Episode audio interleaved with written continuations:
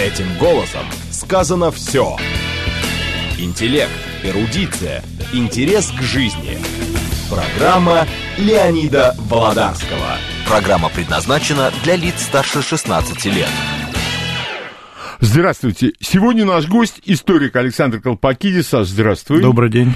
И сегодня э, по инициативе самого Александра м, поговорим на две темы. Первое.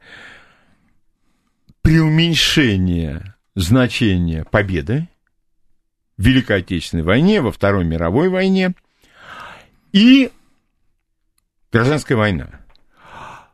Саш, насколько важно исследование и полемика с любыми людьми, которые там начинают говорить, да далась она вам это, да это праздник там скорби, там еще что, что это за языческие ритуалы. Вот насколько важно вести с ними полемику. А, ну, во-первых, Лень, хочу тебя поздравить с днем рождения. ладно? С- ну- Пожелать тебе здоровья, здоровья, еще раз здоровья. Саш, потому что все остальное у тебя есть, нет, и поэтому Мы не сговаривались. договаривались. Нет, ну я против вообще всего. Да, ну, конечно. значит, по Ну, ладно. Поводу здоровья, тут, конечно, вещь, конечно, очень полезная и важная. Желаю Да. тебе как можно больше Да, здоровья. но с другой стороны, правильный исторический взгляд на многие события тоже весьма важен. Да, да, да. Вот мы, значит, э, отпраздновали День Победы. Э, Какие-то наши друзья на Украине попытались как можно больше э, начудить в, это, в эти дни. Ну, я думаю, это такая уже традиционная забава у некоторых людей. На мой взгляд, вот э, я как бы не смотрел в эти дни телевизор все время, но вот то, что я смотрел как-то на нашем телевидении, меня тоже как-то не очень.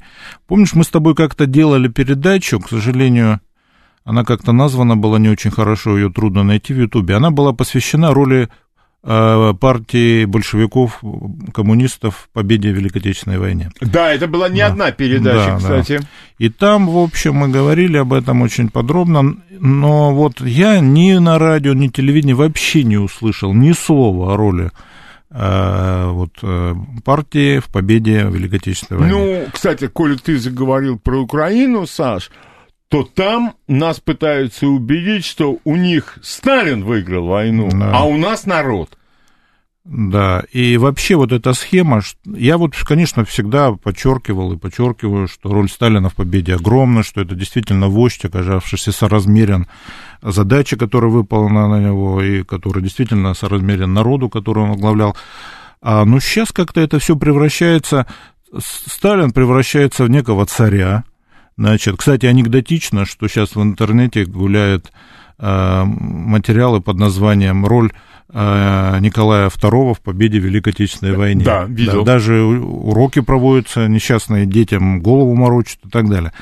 Значит, а, и вот, э, ну, так как э, по- по- по- на, на сегодняшний день подавляющее большинство все-таки до идиотизма не скатилось население, и им трудно втюхать, что Николай II выиграл э, вт- Вторую мировую войну, он, и, и, собственно, и Первую-то не выиграл, а то м, вот из Сталина делают некого царя, да, который поднял русский мир, и вот русский мир э, одержал победу вот над европейским таким вот всеобщим нашествием.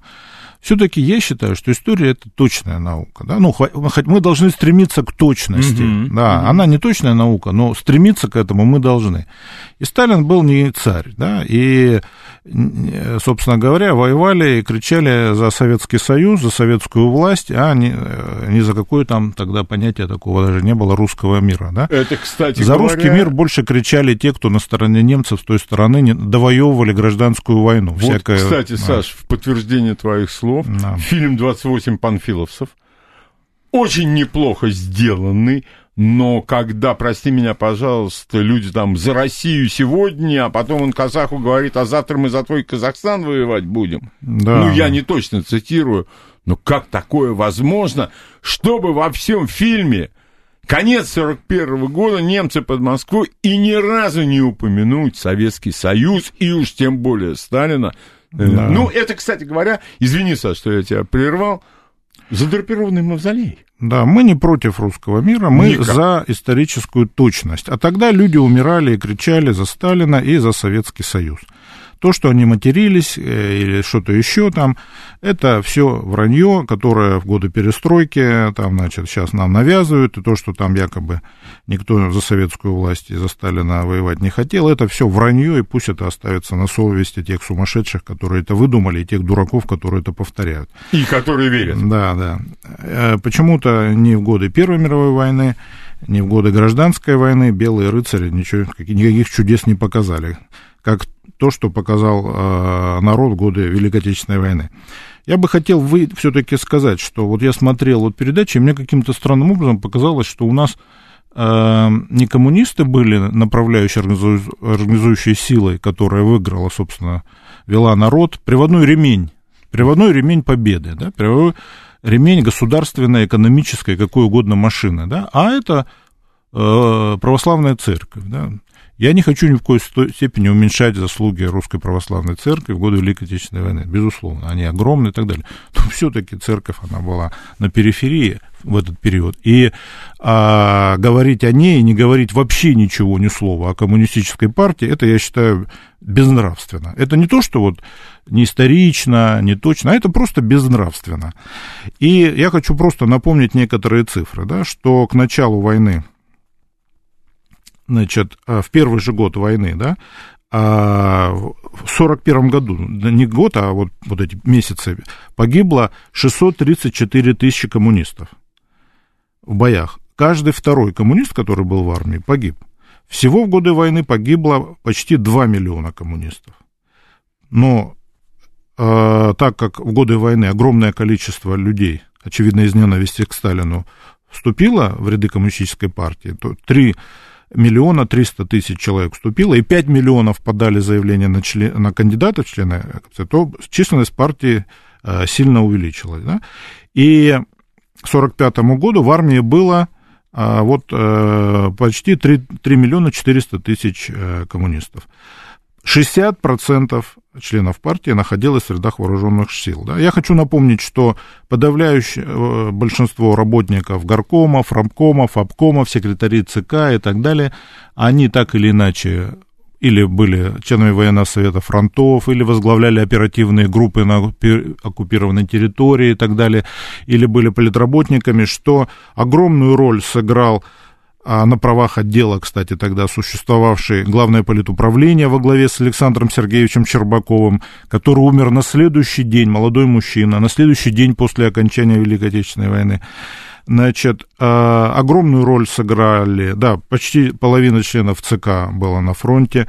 Я хочу напомнить, что у руководителей страны дети не сидели в Лондоне, не женились на иностранках, а в это время все воевали. У Сталина э, сын Яков э, воевал с первого дня войны, погиб в плену.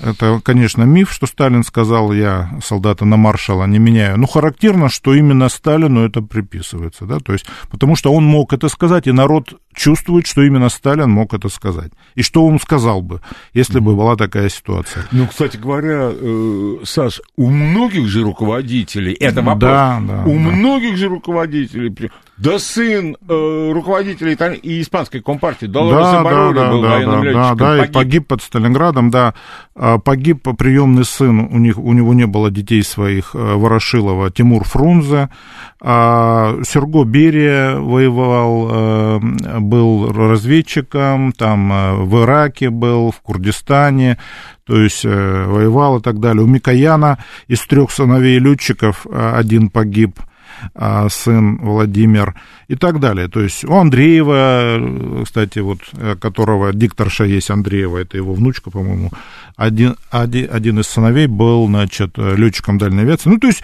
у всех практически сыновья воевали, то есть никто из них не прятался и так далее. Ну, и мы знаем, что многие э, на нашей памяти э, руководители Советского Союза, тот же Брежнев героически воевал, чуть не погиб на Малой Земле.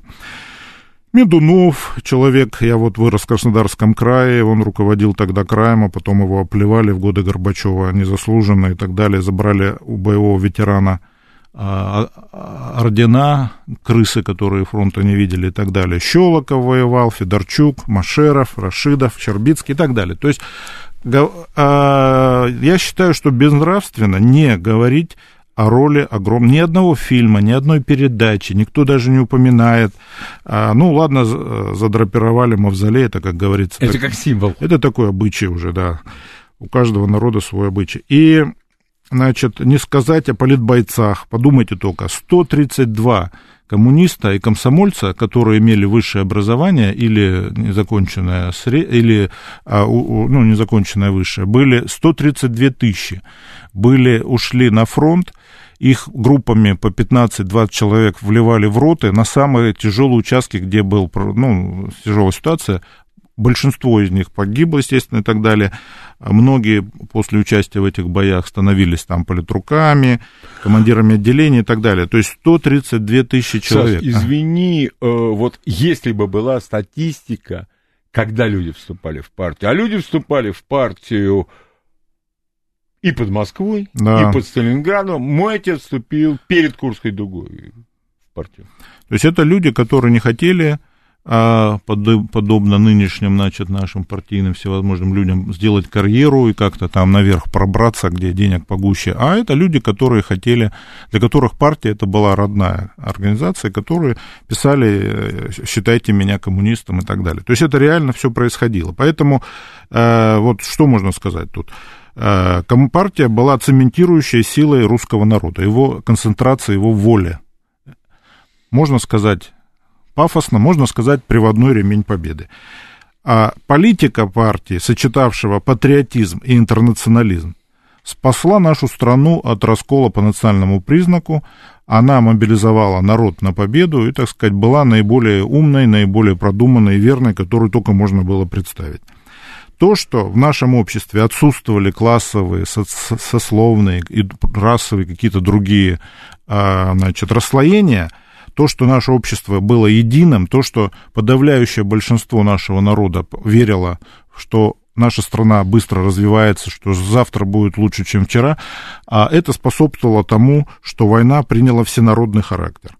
То, что экономика в соответствии с идеологией была плановая, а, позволило провести чудо буквально в короткий срок. Вы Посмотрите просто на карту. Мы потеряли огромную территорию, где в основном размещались все промышленные предприятия. В короткий срок перебазировать это все а, на Урал, а, значит, в Среднюю Азию, и уже март, апрель, май мы вышли на довоенный уровень. А потом уже до конца войны обошли немцев по, всех, и по всем всю, показателям. Да. Это все э, Две тысячи, да, да, да, само собой, да, да, да, да. Само, само собой, собой да, да. получилось, и планов не да, было. Да, да. И две тысячи крупных предприятий перебазировали, ну, построили новых три с половиной тысячи.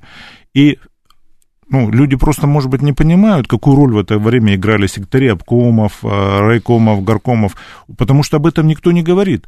Они на, думают, что это все делали вот инженеры, рабочие, угу. служащие, да, там, да. То есть вот о том, что ну, потому что сейчас этого нет. Вот Единая Россия не является приводным ремнем ничего, да, там, ну, не знаю, не хочется обижать людей, может быть, там разные есть люди, не знаю. Но вот того, что происходило в годы войны, не было в других странах, да, НСДАП не сыграла такой роли, такой роли. да, а, никак, да, ни демократическая, ни республиканская а ведь, партия. Саш, э, члены Политбюро, они же ведь каждый из них отвечал за какую-то да, да, военную да, да, отрасль, да. и они постоянно да, да, да, менялись да, да, местами. Да, местами, да. Кто-то за танковую промышленность, кто-то за авиацию. А, ну, больше всего отличились во время войны, надо сказать, если брать, так сказать, по баллам, это на первое место я бы поставил Берию, который помимо НКВД руководил массой там вот как раз направлений в экономике. На втором месте я бы поставил Маленкова, ну и остальные там уже... Ну, как-то да. Да, Молотов там и так далее, уже пониже у них была такая, что ли. Да, и, конечно, нельзя не сказать о том, что просто вот сухая статистика, да, а, из 1900 бойцов, которые бросились на доты и прикрыли своим телом, да, а, значит, и, да, нет, нет, из 200, вот 200 человек у нас бросились на доты и прикрыли свои, из них 53 были коммунисты. 300 у нас человек занесено навечно в списки частей, Угу. Из них 134 коммуниста. 70% героев Советского Союза – это коммунисты. Все до одного дважды герои Советского Союза – это коммунисты. Но у нас два было. Трижды герои, они, конечно, тоже оба коммунисты, летчики Покрышкин и Кожедуб, русский и украинец. И, кстати, украинский народ, вот что самое обидно, сыграл колоссальную роль в победе. Колоссальную роль. То, что там 7 миллионов, это просто цифра. Э, я вот просто скажу, что из всех народов Советского Союза только украинцев в составе стрелковых дивизий, это, то есть это те люди, которые на своих плечах вынесли войну, был большой разрыв количества бойцов украинцев стрелковых дивизий и количество доли их населения страны. Большой разрыв. Их гораздо больше было, чем, чем доля. Да, доля в населении страны. Ни у одного народа, даже у русских, такого нет. У русских там доля процента больше. Значит, а только украинцев, и процент предателей у них оказался ниже, чем у многих народов, даже не хочется сейчас говорить. Ты зачем? Это... Да. И а, по многим показателям, и даже вот такой факт, что западные эти галичане пресловутые, значит, униаты и прочее, их в Красной Армии служило гораздо, не то что несравнимо больше, чем пошло в это УПА и, и прочие да, бандформирования. То есть вклад этого народа огромен. Ну, естественно, самый большой вклад это вклад русского народа, поскольку Значит, это традиционно, как бы это образует, ну, главный такой основной народ, он был самым большим и так далее. Но вот доля участия украинцев, вот как я сейчас думаю, она просто несоизмерима. То есть она очень высока. Я очень э, удивлен, да, например, когда говорят, что вот мало было партизан, там Белоруссии было больше. Ну, извините, а сколько было украинцев э, на территории Белоруссии партизан? Огромное количество повсеместно белорусы, да, Белоруссия более приспособлена, чем Украина, поэтому там как бы... Поэтому я хочу сказать, что вот это, конечно, очень важно знать и помнить, да, и вот об этом хотелось сказать. И э, нет, то, что ты об этом сказал, тебе огромная благодарность, честь и хвала. Но, Саш, э, Почему именно победа? Ведь даже Великая Октябрьская революция, по-моему, не удостаивается такого лая, такого, такой ядовитой слюны, как Великая Отечественная война. Ну, э, потому что это главное событие. Вот я сейчас был в маленьком городке на западе нашей страны, а, на Возыбкове, и там вот был музей городском. Очень интересный, маленький такой музей, великолепный, просто великолепный. Ну, он видно, что старый, все, да. И вот я посмотрел, это знаешь, как вот история одного города, да, и, ну, меня поразило. Главное событие в жизни этого города на протяжении сотен лет – это Великая Отечественная война. Вот это великое, то есть ты не представляешь, сколько, он небольшой музей, но больше половины посвящено экспонату, да, и люди, герои, какие там только люди были, это просто удивительно, в маленьком городке на западе страны, и я просто был, вот, для меня это было вот некое открытие, да, вот главное событие в истории этого городка, этой страны, это Великая Отечественная война.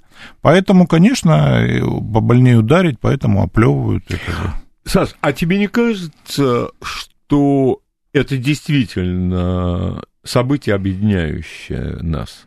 Конечно, да. Ну, подавляющее большинство, да, объединяющее, да, очень а, подавляющее большинство, безусловно. Хотя я тебе скажу, что процент а, тех, кто, например, в годы, ну, вот сейчас проводятся всякие опросы, да, угу. вот сколько бы, вот кого бы вы, да, ну, к сожалению, у нас есть такие уроды, да, ну и, честно говоря, я думаю, не только среди так называемых простых, одураченных людей, но я уверен, что и во власти таких навалом, которые считают, например, а, ставят доски Маннергейму там, и, или считают Власова альтернативной Сталину, который человек, которому... Таких людей у нас... Постоянные попытки да, возвеличить да. это вот так называемую Лок- Локотскую республику. Да, да, да, Локотскую республику, Каминского, Воскобойникова, Власова и так далее, да.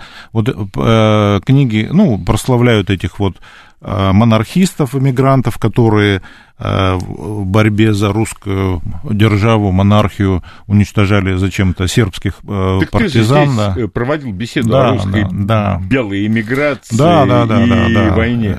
Вот Как таких, себя вот вели? как ни странно, таких людей у нас процент точно такой же, которые, как и процент те, кто сражались, как они ну, ну, голосуют в годы гражданской войны, соотносят себя с белыми. Мгм. Вот это очень интересно, кстати. То есть, и я думаю, что в основном это одни и те же люди, кстати говоря.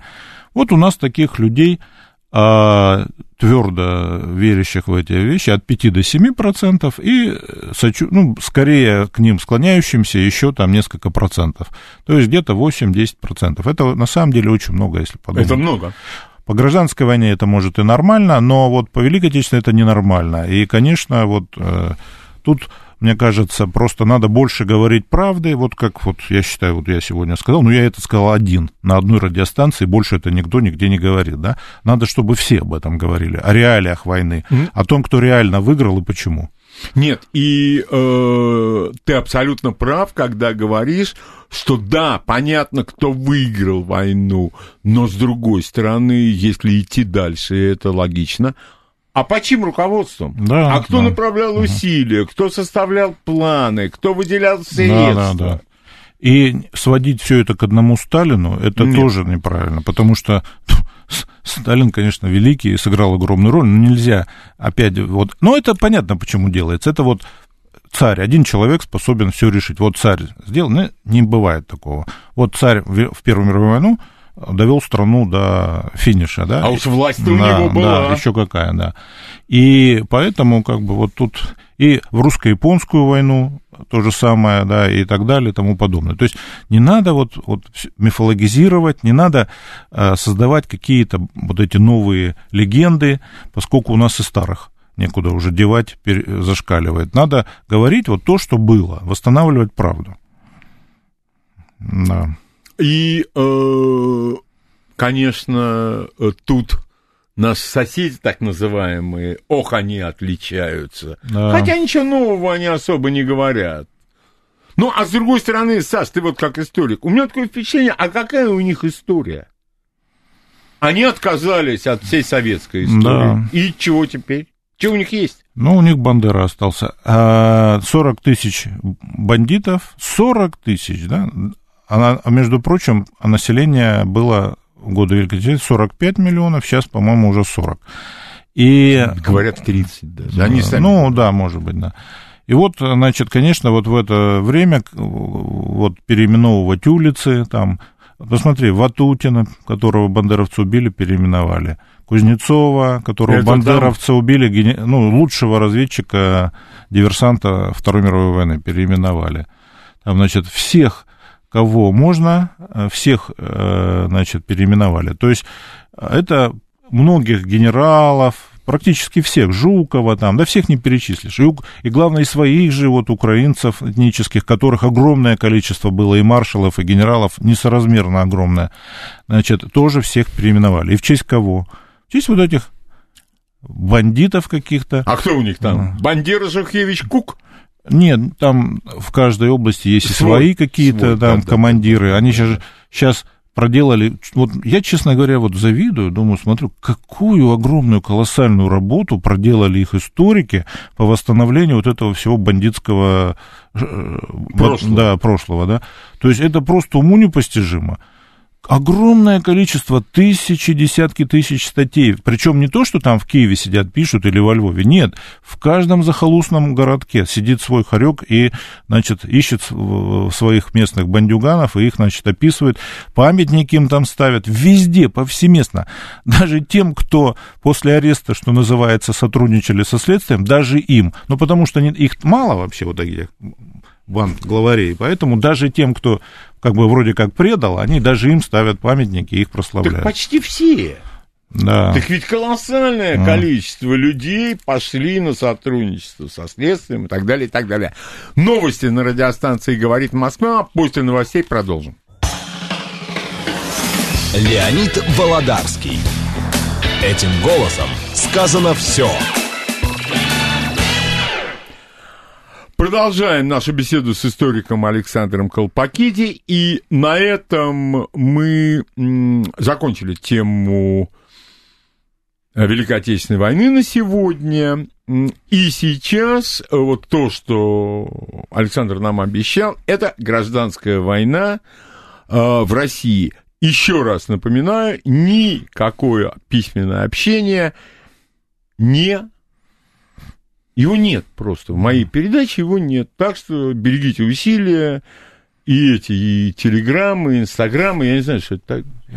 Вот, только по телефону. Угу. Саш, итак, гражданская война. Да, ну вот 25 мая, как многие историки считают, как большинство историков в СССР считали, ну не все, кстати, и как значительная часть сейчас считает, и как вот я, например, лично тоже считаю, 25 мая столетний юбилей, столетний юбилей, ровно сто лет начала гражданской войны в России. А, это одна из самых сложных, кровопролитных, массовых, жестоких гражданских войн в истории цивилизации. Мало можно с, с чем сравнить. И, как мы знаем, это война, где воевали многие стороны, но в основном это была война красных, так называемых, и белых. То есть, с одной стороны, красные, которые боролись за советскую власть, и которых возглавляли большевики, левые сыры, их союзники, а с другой стороны, белые, которые сами толком не знали, за что, за что они... Ну, они боролись, очевидно... Против красных. Да, против красных, да. Вот, а, кроме того, очень важный момент. Какое-то время, еще недавно, ну, еще, бы сказал, лет пять назад, а, практически выпало слово «гражданская война» и «интервенция». Вот слово «интервенция» в 90-е годы практически у нас выпало. Ну, последнее время, слава богу, а, люди, ну, как не смешно, благодаря вот этой всей трескотне по поводу оранжевых революций, они а, сами по себе поняли, что ключ гражданской войны это как раз вот это последнее слово интервенция. И надо сказать, что интервенция эта, она, собственно, что, почему 25 мая? И почему, допустим, не другая дата? А потому что 25 мая вспыхнул белочешский мятеж. С этим мятежом тоже очень много а, мифов и так далее. Там обвиняют, что его Троцкий спровоцировал. Это вранье, просто вранье. А, но правду узнать в нашей стране очень сложно.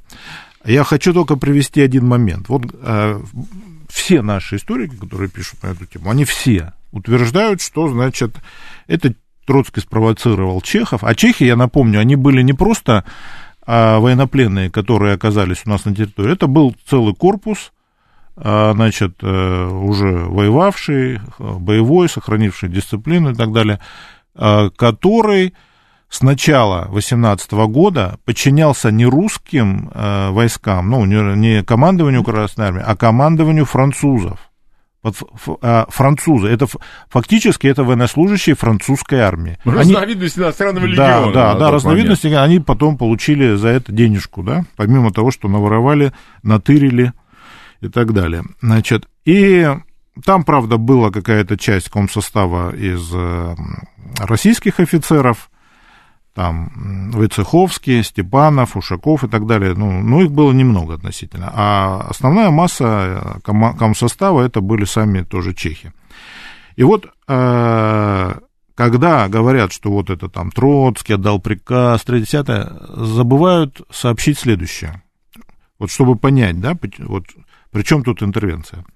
2 мая, то есть мятеж начался, следите за руками, 25 мая – а 2 мая, то есть за три недели, да, а Высший военный совет Антанты под Парижем, значит, а, принял коллективную ноту номер 25.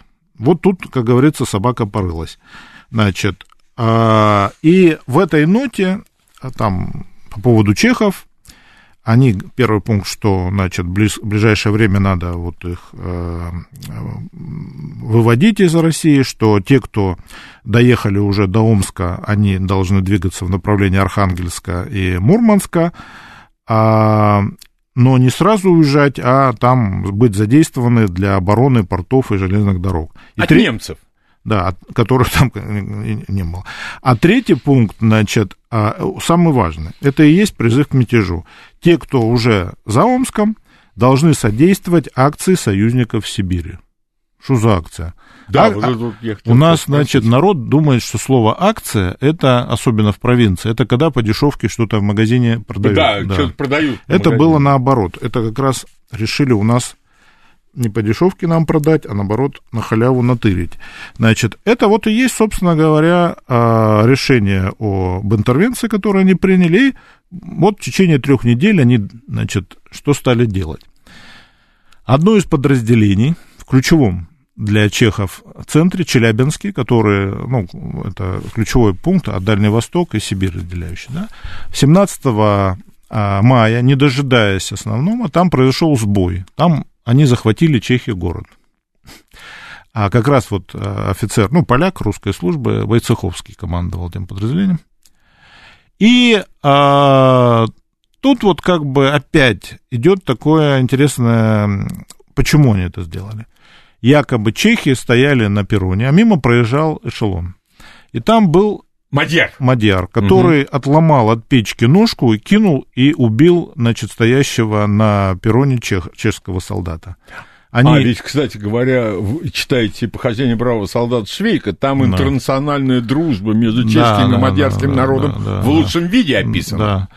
И, ну, имеется в виду, что чехи как бы были за союзников, а мадьяры за немцев, хотя и те, и другие были военнопленные.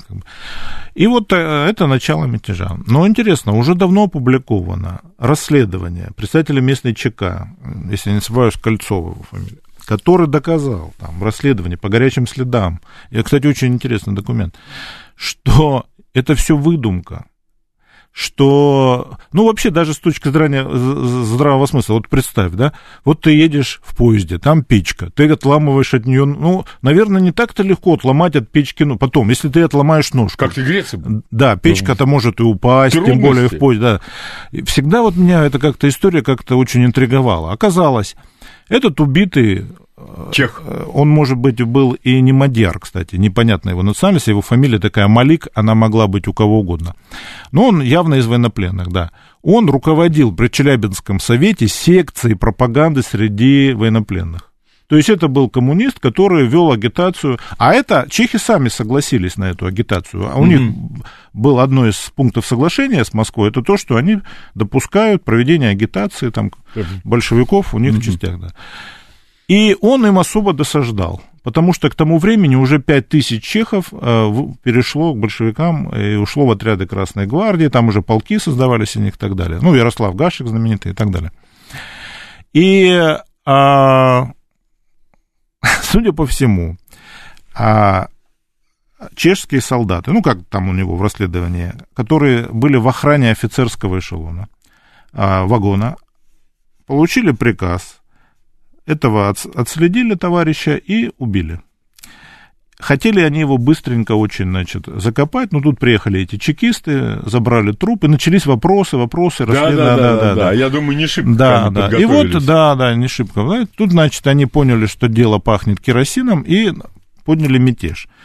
Арестовали руководство Челябинское все, ну, моментально. Ну, ну, представь себе, огромная часть, город мирный, никто ничего, ну, ну, милиционеры там. Да нет, Да, да. регулярная армия. Да, и, а, но этот, значит, Кольцов, опять же, этот представитель ЧК, сбежал, и там у них где-то за рекой была воинская часть красноармейская. Он туда прибежал, все им рассказал, они выставили пулеметы, засады, а эти чехи думали, что так по дурочку захватят эту Мгм. часть, да, им оружие было тем более нужно. И туда пошли, там их встретили пулеметами, значит, э, и они, значит, быстренько ра- передумали, сказали, мы пошутили, значит, это все была шутка, извините, э, вот ваша ножка от печки, значит, привет, и как бы на этом дело как бы закончилось. После чего в этом же Челябинске, буквально через три дня, они проводят съезд всех вот этих легионеров, и на этом съезде уже открыто, э, значит, принимают программу вот, не- неподчинения, прорыва насильственного ну, через города и так далее. И, соответственно, там французы какие-то мелькают постоянно и так далее. То есть, и вот, собственно говоря, начинается этот мятеж. То есть мы видим, что это чехи не сами по себе, не все это, это Почему это не видят наши историки современные, для меня как-то странно. Ну, ну да. Э, Сомерсет Мой у да. себя в книге «Подводя итогы» вспоминает, что он, будучи английским разведчиком, ехал, по-моему, по Транссибу с высшими офицерами вот этого вот чешского корпуса. Ну, Саш, ты веришь в такие случайности? Нет, я верю в гранты. Я верю а. в гранты, да. Угу. Значит, ну, есть, э, кстати, меморандум Бенеша, это а, один из, наряду с Масариком, один из двух как бы, лидеров в то время создаваемой Чешской Республики, который сказал, а, писал, что Национальный совет считает, что может оказать неоценимую услугу союзникам и Англия, обеспечив интервенцию в России. Они, это да. они потом, они потом то на Сталина обижались все время. Да, да. То есть, mm-hmm. ну, просто я не хочу тут масса цитат а, из этого Бенеша. Он, кстати, был какой-то излишне болтливый, очень много. А, ну, и Масарик тут есть и так далее. То есть, а, то есть никто это не отрезал. Ну, почему-то это наши современные э, русские исследователи. Они не да, замечают. Да. Ну, возможно, гранты застлили им глаза и так далее. Ну, не знаю. Теперь вот о тонкостях начала гражданской mm. войны. Почему а у нас есть историки, которые отрицают вот начало. Они, есть историки, которые вообще говорят, что интервенции не было никакой, что это все ложь и провокация. Во-первых, а, да, и говорят, что вот, э, ну вот возьмем, Заков, э, возьмем север, да, где началась, собственно, 2 угу. марта 2018 года, значит, интервенция, в ней участвовали США, Англия, Франция, Италия и Финляндия, кстати. Она продолжалась с марта 18 по февраль 20 -го. То есть уже кончилось давно. Они говорят, что это было на случай немцы, если будут наступать. Ну, ну, да, ну какие да. немцы могли уже наступать? Уже они развалились. Да, уже давно развалились. А, значит, а, кроме того, тут участвовали, они навербовали тут. У нас же любят только про венгров, китайцев mm и, и кого там у большевиков, э, латышей. А то, что здесь были Э, ядром подразделения сербов, тех же чехов, поляков и так далее, об этом как-то так особо вспоминать не любят. Финнов красных, которых они навербовали за бабки и так далее, бывших красных и так далее. Да, и вот здесь, значит... Ну, Саш, ведь фотографии есть, это достаточно значительные военные силы, хорошо да, вооруженные. Да, да. 8 тысяч англичан, 5 тысяч американцев, полторы тысячи итальянцев, 700 французов там, это только в августе высадилось, да, там, а полторы тысячи сербов, всего до 20 тысяч, да, вот север, Закавказье, Значит, инференция продолжалась с января 18 по июль 20 -го. Тут, конечно, турки особо отличились и англичане, но также участвовали, подсуетились французы и итальянцы. Ну, не сильно, ну, в основном, вот, конечно, турки, да. А англичан поначалу было немного, потом больше, более 20 тысяч и так далее. Значит, на Дальнем Востоке она началась 5 апреля 18 и продолжалась до 25 года, 7 лет. Ну, основная масса ушла а, в октябре 22 -го. Ну, тут в основном японцы подсуетились, 73 тысячи, 9 тысяч американцев, а, полторы тысячи англичан, полторы тысячи итальянцев, более тысячи французов, 60 тысяч чехов, но это не только чехи, но те, кто еще, они там набрали кучу народу к себе. А, кроме того, здесь и румыны, которые там, э, чуть ли не, по дивизия была, польская дивизия, латышские были полки у него. Кстати говоря, латыши Это тоже... на Дальнем Востоке? Да, да, да, там, в Сибири. А, Саша, да, подожди, а китайцы, а китайцы. Ну, э, да, грех был да. бы не Вот у нас сейчас про китайцев, когда вспоминают все гражданство, что только большевики победили штыками латышей и китайцев. И китайцев, да. Да, про китайцев на стороне белых это у нас как бы не любят вспоминать и так далее. Причем а, вот когда говорят про этих интернационалистов, очень важно понять, что они представляли сами себя, они боролись за идею. Ну, они получали жалования, но все получают жалования. Да. А государство их преследовало. Вот для югославов, которые... В основном югославы воевали на стороне белых. Ну, угу. какая-то часть их была в Красной Армии, да. Вот их, когда они возвращались, их там в концлагеря сажали. То есть там фильтрация была, то есть их наказывали. Ну, из любви, наверное. Из большой любви, да. К, к России, да, да, да, да, да. А те, кто сражался на стороне белых, там принимали как героев, там а, а у них было продвижение по службе и так далее. И вот я еще хочу сказать, да, например, тех же латышей, конечно, на стороне красных воевало больше. А, ну почему? Потому что это в основном были рядовые солдаты. Офицеров среди них было крайне мало. Вот полковник Вацетис там по пальцам пересчитать. А те латыши, порядка 5-7 тысяч, которые воевали на стороне белых, они поголовно были практически подавляющим большинство офицеры. Ну, то есть, конечно, тут а, одна из главных, так сказать, мы видим, это классовая война. Понять э, э, иначе невозможно. Потому что, почему вот говорят, вот эти интервенты неэффективно боролись с большевиками? Да, неэффективно, потому что большевики, не будь дураки, сразу же наладили везде, по всем линиям фронтам, на севере, на востоке, на юге, на западе, организовали пропаганду. Мобилизовали всех большевиков, которые были в эмиграции, знали языки, mm. участвовали в рабочем движении там, в Великобритании, США и во всех других странах, и они их распропагандировали. Ну, знаменитая иностранная коллегия в Одессе, в Одессе да, там во главе, да, была во главе с Жанной Лаб, Лабурб. Лабурб, да, которую там же французы казнили. То есть они вели э, идейную борьбу, и они победили в этой борьбе, потому что там восстание французской эскадры произошло и так далее. То есть...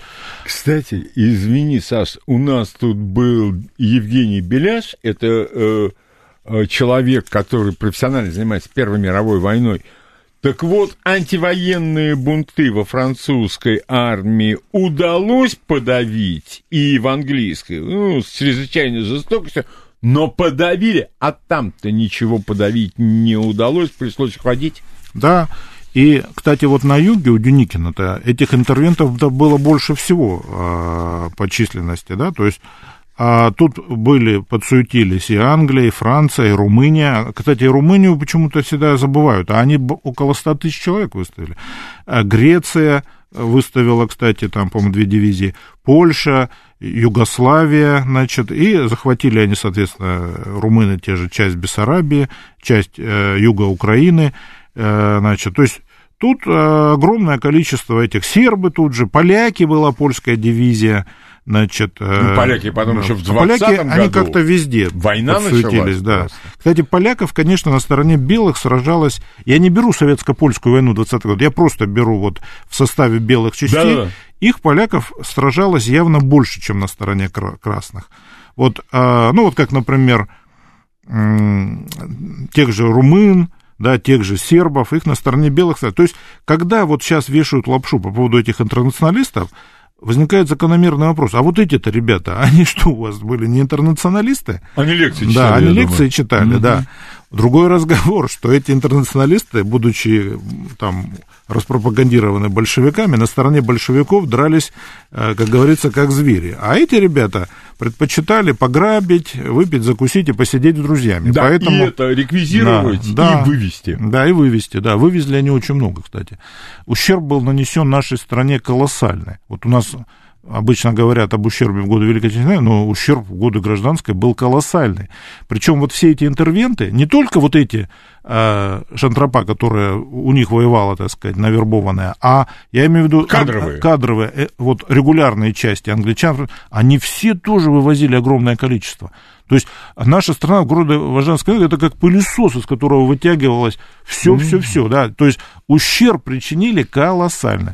Но они это объясняли тем, что они ну, поставляли... А, они охраняли склады с военным снаряжением, которые они же сами и поставили, но вывезли поболее. Да, а они, значит, э, предъявили потом, как известно, счет большевикам, но вот эта наглость поражает. Ну, вы-то, это оружие, продукты, кстати, там, медикаменты, обмундирование и так далее, вы-то поставляли врагам большевиков, вы поставляли это Деникину, Юденичу, Колчаку, Врангелю, угу. так от них и а, требуйте возврата денег, а вы их уже там, так сказать... Кстати, да, логично. Да. Вот это вот удивительно западная логика тут, да. И, конечно, большевики, не будь дураки, составили список ущерба и сказали, а вы нам больше должны. Ну да, эти, как его, контрпретензии. Да, да, да, да, да, да. Очень интересно все это. И а, танки же, Кстати вот у нас... говоря, да. а будет очень интересно, э, я не знаю, но вполне вероятно, что они вывезли то, за что Российская империя уже заплатила. Кстати, да. Вот. Смотри, а большая часть это была оплачена царем. А, вот, я об этом и говорю. Поставок, Российская да. империя заплатила, а вы все равно взяли и вывезли. И тут, на самом деле, грабеж был несусветный. И, и вот в то время, безусловно, то, что огромная часть не, скажем так, не рабочих и не крестьян, а там те же дворяне какие-то там, э, э, казаки и так далее, сражались на стороне большевиков за советскую власть, это было из чисто патриотических соображений. Они видели, что происходит. Они увидели, что эти союзники, за которых их призывают умирать, оказались просто банда грабителей, что они просто разворовывают страну нашу, и что они ничего, никак, они стремятся ее расчленить. Они ее поделили уже там, как эти дети лейтенанта Шмидта. Украина, кстати, отошла французам несчастным и так далее, которые там завязли с этими... Искажами своими. Да, и, в общем, тут э, огромное... Почему огромное большинство оказалось на стороне красных? На стороне красных в конце гражданской войны было 5 миллионов бойцов. Я даже где-то видел цифру 5,5. Да, есть и больше, да. Угу. На стороне белых и миллиона не насчитывается. Это учитывая, значит, и Колчака, и Деникина, и Юденича, и Миллера на севере, и Семенова, и Калмыкова, и Аненкова, и все-все-все. Значит, но то есть, э, и тем не менее, гражданская война такая сложная, кровопролитная, белые побеждали, потому что все-таки белые воевали, что называется, не числом, а умением. Там было больше офицеров, а формально офицеров было примерно там и там одинаково. Но на стороне белых офицеры воевали, безусловно, более энергично и более, что называется, они ну, были уверены в своей, так сказать, правоте, и они больше проявили себя на стороне белых. А те офицеры, которые оказались на стороне красной, они были разные. Там было небольшое ядро, я так думаю, 5-7 тысяч, которые идейные, и вот они как раз и э, больше всего внесли. Но основная масса, они, в общем, э, что называется, не особо. учета. Да, да, да, да. да, да, да. И, конечно, главную роль сыграли политические лидеры, которых у белых практически не было. Хотя у них там оказались и Кривошеин, и все, кого только не... Но они там никакой роли не играли. А вот большевистские вожди, а, Ленин, там, Сталин, Троцкий, сыгравший, кстати, огромную роль, чтобы сейчас не говорили, что из него делают какого-то монстра, на Нет, самом с деле... с одной стороны монстра, а ну, с другой да, да. стороны гиганта, перед которым там Дзержинский, да, Ленин, да, вообще никто. Пре- Преображенский, Фрунзе, кстати, который никогда, как и Сталин, в армии не... Да, не большинство, подавляющее, практически все. Вот, вот, например, из них некоторые же командовали частями, да, фронтами, армиями. Вот Сокольников, например, Фрунзе, ну, никогда не служили в армии, да, там. А Бухарин, Раковский многие другие. То есть это были фигуры, вожди. У белых такого масштаба не было никого. Да, там Кривошеин в Крыму уже на излете пытался что-то там у Врангеля изображать, но возникли какие-то обвинения нечистоплотности, третье, десятое. А это ведь был последняя надежда а, наших монархистов в 15-16 году. Ну и вот, сейчас говорят, что, мол, а, а, ну, ну, когда мы говорим, что вот тут 5 миллионов, тут меньше миллиона, то надо понимать, что интервентов-то было очень много. Только вот антантовской интервенции их было э, больше миллиона. А ведь была еще немецкая австро-венгерская интервенция, Это... которая наряду с чехами сыграла главную роль в развязывании гражданской войны. А ведь вот эти вот все разговоры, Брестский мир, так Брестский мир был уже заключен, а немцы дальше шли. Да, да, да. И масса, вот что интересно, белые этим воспользовались. Белые получали, ну, казаки донские, да, и передавали добровольцам. То есть все они воспользовались этим. И вот этот знаменитый анабазис Дроздовского без австро-венгерского наступления, который... Это как вот а, нельзя на доске проехать, если нету волны, да? Вот mm-hmm. есть волна, ты проедешь, нет волны, не проедешь, да?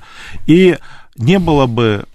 Тут мы все говорим только о чешском мятеже. Без немецкого наступления okay. тоже бы не было никак, ничего. Это совпало параллельно. Были они между собой согласованы как-то? Нет, не думаю, что были согласованы, конечно, это конспирология, но тем не менее они синхронно сработали. В мае этого же 18 года на Дону начинается якобы всенародное восстание, якобы всенародная поддержка казаков, хотя я вот посчитал, очень большой вопрос, на чьей стороне казаков было, донских больше. Очень большой спорный вопрос. Но вот, тем не менее, именно благодаря немцам они смогли Дон захватить. Начать. Новости сейчас на радиостанции «Говорит Москва», и в следующем часе продолжим. Этим голосом сказано все. Интеллект, эрудиция, интерес к жизни. Программа Леонида Володарского. Программа предназначена для лиц старше 16 лет. Продолжаем нашу беседу с историком Александром Колпакиди. Тема «Гражданская война». Э, И, Саш, Да, ну вот... пограбили наши Да. Б- Б-союзники, ну, бывшие союзники, естественно, да. Ну, грабили, опять же, конечно, и немцы с австрийцами тоже, не меньше. Если- Ну, да, еще да, да. как, эти-то, я думаю. Да, с Дона вывезли миллион яиц одних там. Я думаю, там... а, ну да. они же ведь все учитывали, Да, наверное. да, да, да. Вывезли огромное количество продовольствия. Но тут, причем, я бы сказал, что вот этот немецкий недооценивают фактор в развязанной гражданской войны, потому что что получилось? Ведь они, получилось, отрезали житницы, они отрезали Кубань, Дон и Украину. И у нас начался голод. Вот говорят, вот большевики, А, продотряды, ну, а все это. еще? А что, надо было умереть с голоду? Что рабочие должны были вымереть, что ли? А где взять было хлеб? Купить, что ли, как? И а, вот это спровоцировало, вот, некая фатальность была тут. То есть, если бы немцы не отрезали вот все вот э, житницы эти, да, то, конечно бы, э, не было бы вот этого провоцирования середняка, крестьянина на выступление против советской власти. Ну, правда, они очень быстро одумались, эти крестьяне, когда пришел а, офицер, барин, когда его, значит, вернули. Пороть да, начали? начали пороть, землю обратно за- забирать и так далее. Причем белые себя вели всю гражданскую войну. Ну, вот говорят, Врангель, ну, Врангель уже партия была сыграна. А вот до этого они вели себя как последние идиоты. Вот все, что можно было неправильно сделать, они Мгм. все сделали. Вот, то есть, а я не хочу сказать, что вот красные сделали все очень правильно, да, нет, но конечно. они как бы сделали много действительно вот, например, говорят, во- политика военного коммунизма, там, да, ужас какой, да, но они смогли прокормить армию, они смогли мобилизовать, значит, снабжение, э, вооружение, боеприпасы, продовольствие, обмундирование, а выступили в качестве коллектива, вот, и говорят, э, французская Великая Революция, Лазарь Карно, организатор Победы, да, Мгм. а кто у нас у большевиков? Да там не поймешь, там их куча этих организаторов Победы, ну, Рыков формально, ну, помимо Рыкова, там ма- масса- полно да, И, Цурюпа. кстати, Саша, а вот смотри, железнодорожное сообщение Дзержинский восстанавливает за два года. Да. Проблему безработных, э, бе- беспризорников. Нет, Он- большевики выдвинули проект. Они сказали, вот, хотите Царство Божие на земле, мы построим. И мы не врем, мы землю вам отдали? Отдали. Банкиров к ногтю? К ногтю. Кого вы больше всего ненавидите? Банкиров, как и сейчас. Значит, заводы, фабрики, рудники, железные дороги и так далее. У Да. народа, у В народа. армии офицер Да. по зубам не бьет больше? Да, да, да. Они не просто болтали, говорили, вот подождите, проведем там собор какой-нибудь там, и все будет справедливо. Нет, а белые а, обещали, значит, когда-то потом, что-то не пойми что, пойди туда не знаю куда, а приходили, грабили, пороли, вешали, убивали, а, причем, вот я уже говорил, еще раз скажу, повторение мать учения, вот сейчас вышло две книжки питерского историка Радьковского, Ильи Радьковского. Одна «Красный террор. Года гражданской войны», другая «Белый». Белый, обратите внимание, в три раза толще книжка. И, и хотя Радьковский очень деликатный человек, и он как-то уходит от вопроса, а, ну, как-то деликатно так, кто же больше, ну, там достаточно прочитать, а, чтобы совершенно недвусмысленно понять, белый террор больше. И он страшнее, потому что он неорганизованный, он какой-то, да, по зову сердца, он зверский, то есть это не просто расстрел, как у, там у красных, да, это и повешение, и руб- рубка саблями, и там э, вилами, и чем угодно. Ты да, об это этом какие-то рассказывал. Да, Была зверские. передача, да, ты да. об этом подробно рассказывал. Да. Саш, единственное только, извини, я у тебя 10 секунд заберу. Значит, вот такие историки, как Саша Колпакиди и многие другие, некоторые из которых э, гости в программе, они не говорят, что красные в белых одеждах все, Нет, ангелы с нимбами, с крышкой. Нет, гражданская война, во-первых, это всегда страшное дело. И они говорят, что давайте разберемся. Здесь было так, а тут было так. А с другой стороны сплошная ложь. Да. А с другой стороны спрос... то есть ложь на лжи. Извини, ну, кто-то из белых генералов написал уже в эмиграции, говорит, вот красные придут, говорят, все, кирдык всем, сами чего-то пограбят и уйдут. Населения много осталось, они говорят, о, молодцы какие, мы думали, действительно кирдык. А мы придем, говорим, все, закон, порядок, все, сами пограбим, может быть, даже меньше, чем красные, уйдем, население кричит, вот сволочи, говорили порядок. То есть, а, ну, он не, он не объективно тут оценит. Красные не говорили, что придем кирдык вам. Нет, такого не было.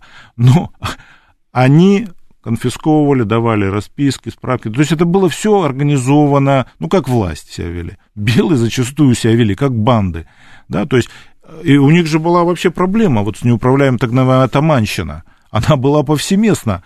Особенно, конечно, у Колчака это была огромная проблема. Семенов, Калмыков, да, Калмыков. Аненков, там и э, Гамов и другие.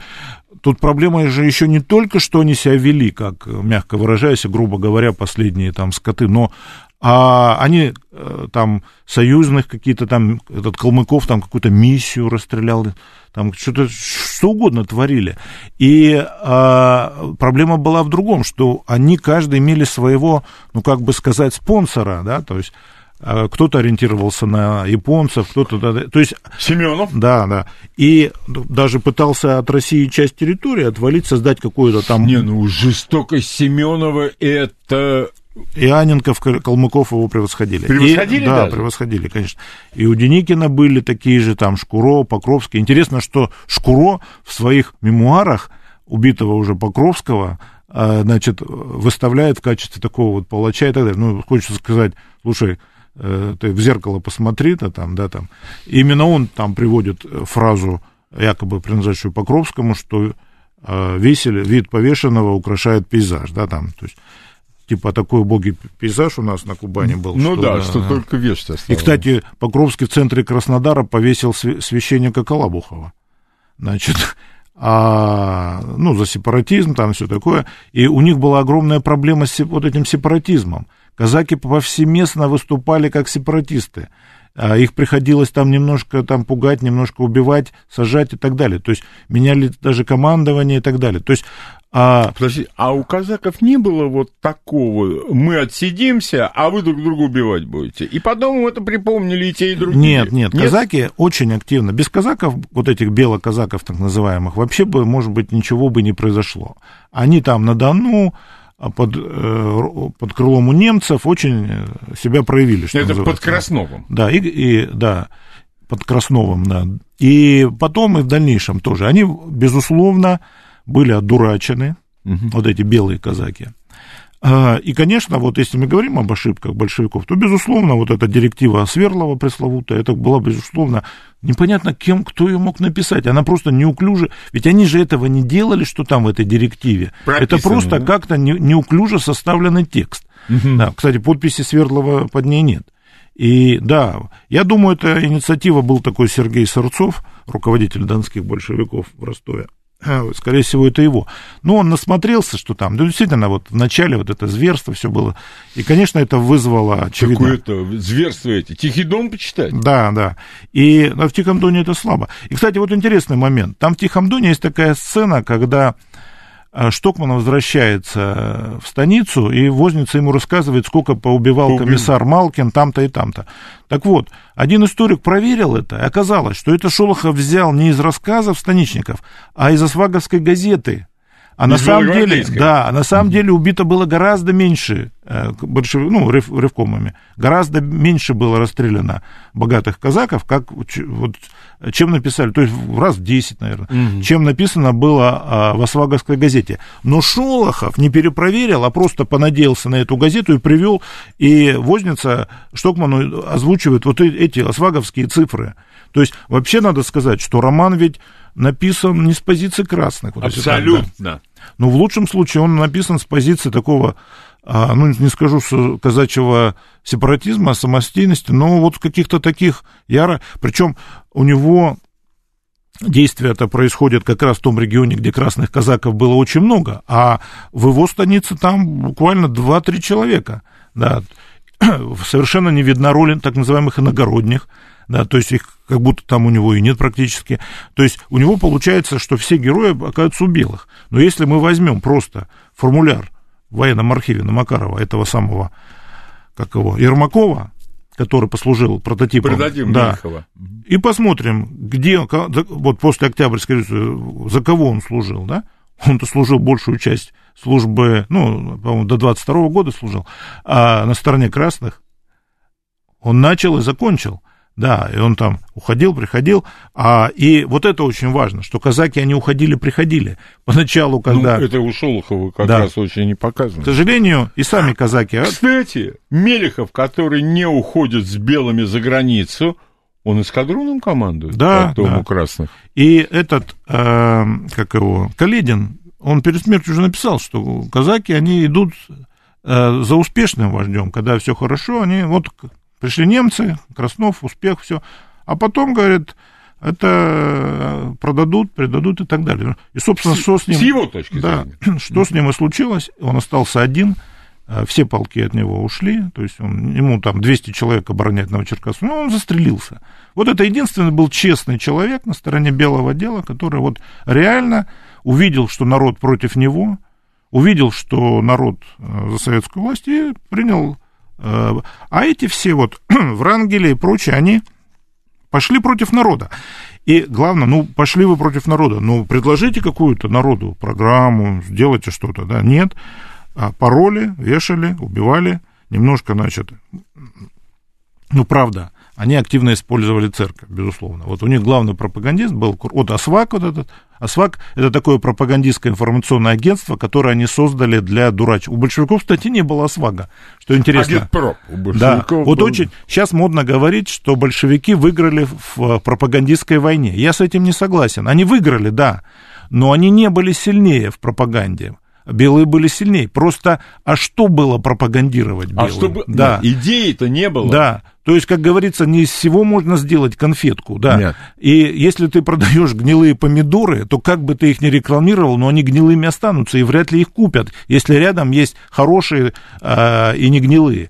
Поэтому они проиграли, потому что что было пропагандировать? Но с точки зрения вот функционала, у них пропаганда была, конечно, на порядок лучше, потому что в Осваге собрались там выдающиеся всякие писатели, журналисты, художники, третье, десятое, кого там только не было. Вот это мы много раз рассказывали, история с этой чекистской Дорой в Одессе, которая убила там сотни этих офицеров, да, но это же гениально все. Они ее сняли, показывали ее в кинематографе, там фотографии, все.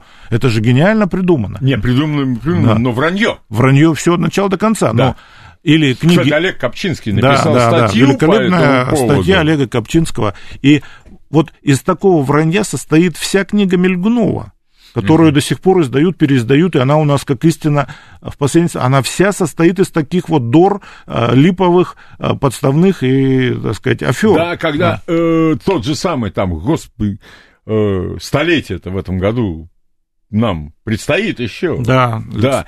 И он пишет, а да. вот в Харькове был такой-то чекист.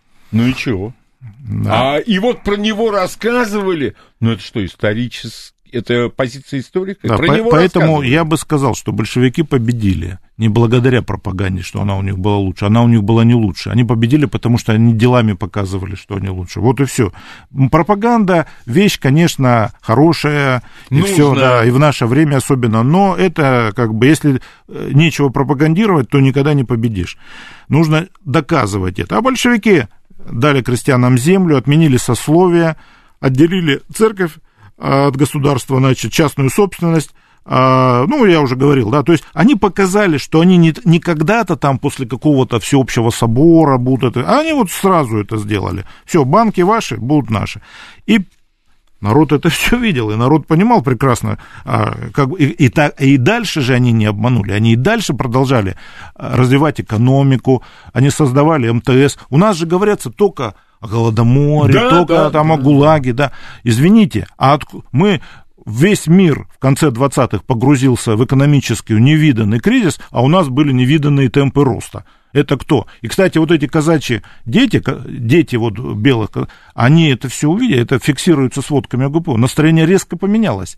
Резко поменялось. Они э, просились в Красную Армию, они, так сказать, они видели, что это не просто болтовня, что это реально, жизнь меняется к лучшему. А белые приходили, и жизнь менялась к худшему. Поэтому, э, ну, Нет, и за возвращение царя-батюшки. А эти за Кстати, вот это интересная тема. Учредительное собрание, да, да. а те за временное правительство. Сейчас появилась такая новейшая мулька, что вот беда белых, что они не про царя-батюшку забыли. Ах, яй. Да, ну уже давно известно, это в перестройку, что белые были, в общем, февралисты как бы. Что шла борьба не октября с царем, а шла борьба октябристов и февралистов. Да? Это ложь очевидная ложь. Ее даже нет смысла долго разоблачать. Дело в том, что было несколько, порядка там 5-6 белых монархических армий.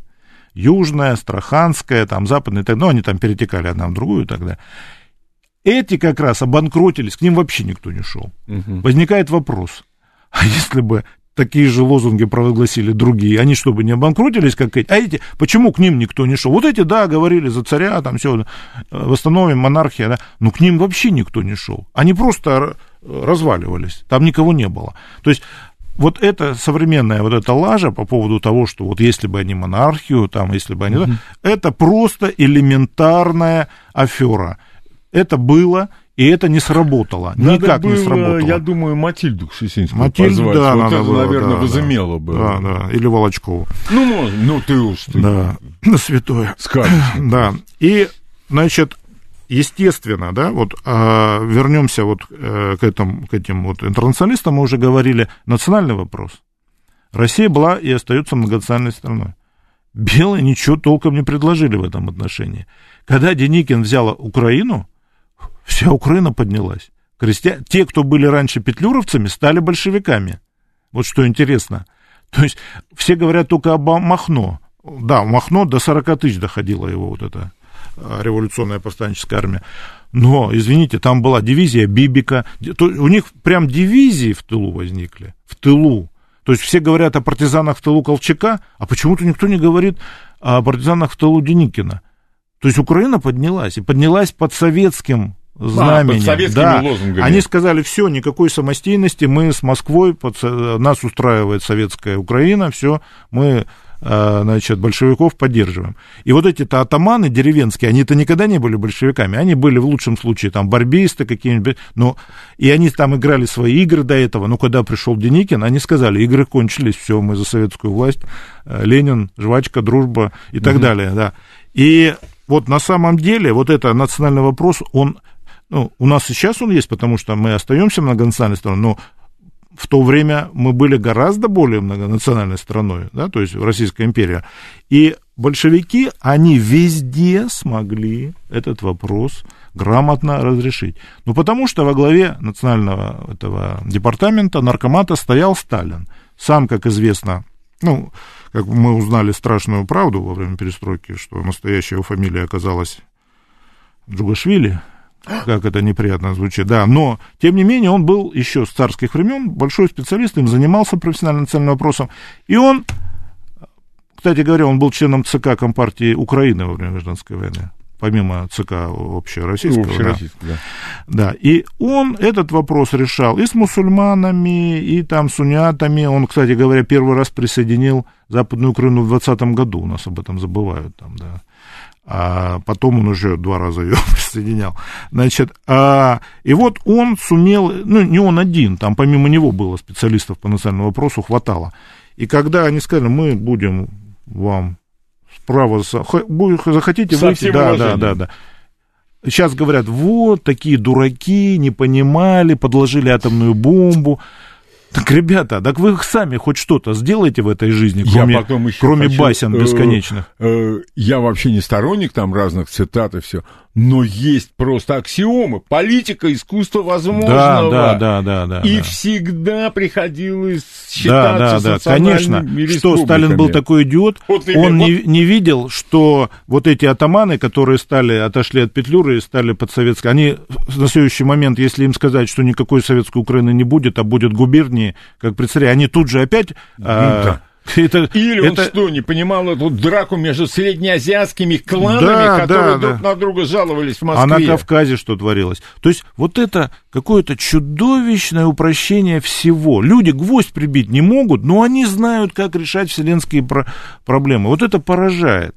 Ну, ну, это очень сложные вопросы. Да? У белых было очень много умных людей, очень много. Но они эти вопросы не смогли решить. Не смогли. Да. И вообще вот интересный момент, да? А... Кто подвергает сомнению военные таланты Деникина? Или генерала Мамонтова? Да, да, да. Но, тем не менее, при всех ваших талантах проиграли, проиграли. Вот возьмем, Ленин в армии не служил, Сталин в армии не служил, Троцкий в армии не служил, ну, правда, писал по военным вопросам, но не служил.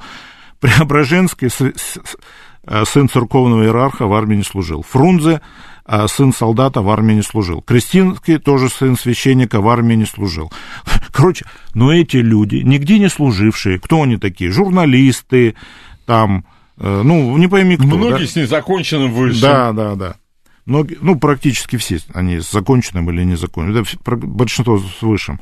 А они оказались профессиональнее профессионалов те, кто служили, те, кто были генералами, те, кто были министрами, а вот профессионалы не смогли, развалили все. И вот возникает вопрос, а победи эти профессионалы, дальше что было бы с нашей страной? Ведь все забывают, вот говорят, вот, получилось некрасиво там, э, колхозы, там, ГУЛАГ, все третье. Извините, стояла задача, запущенная на 50 лет а, отставания, да, вер, моментально догнать Запад, чтобы не, нас не стерли, да.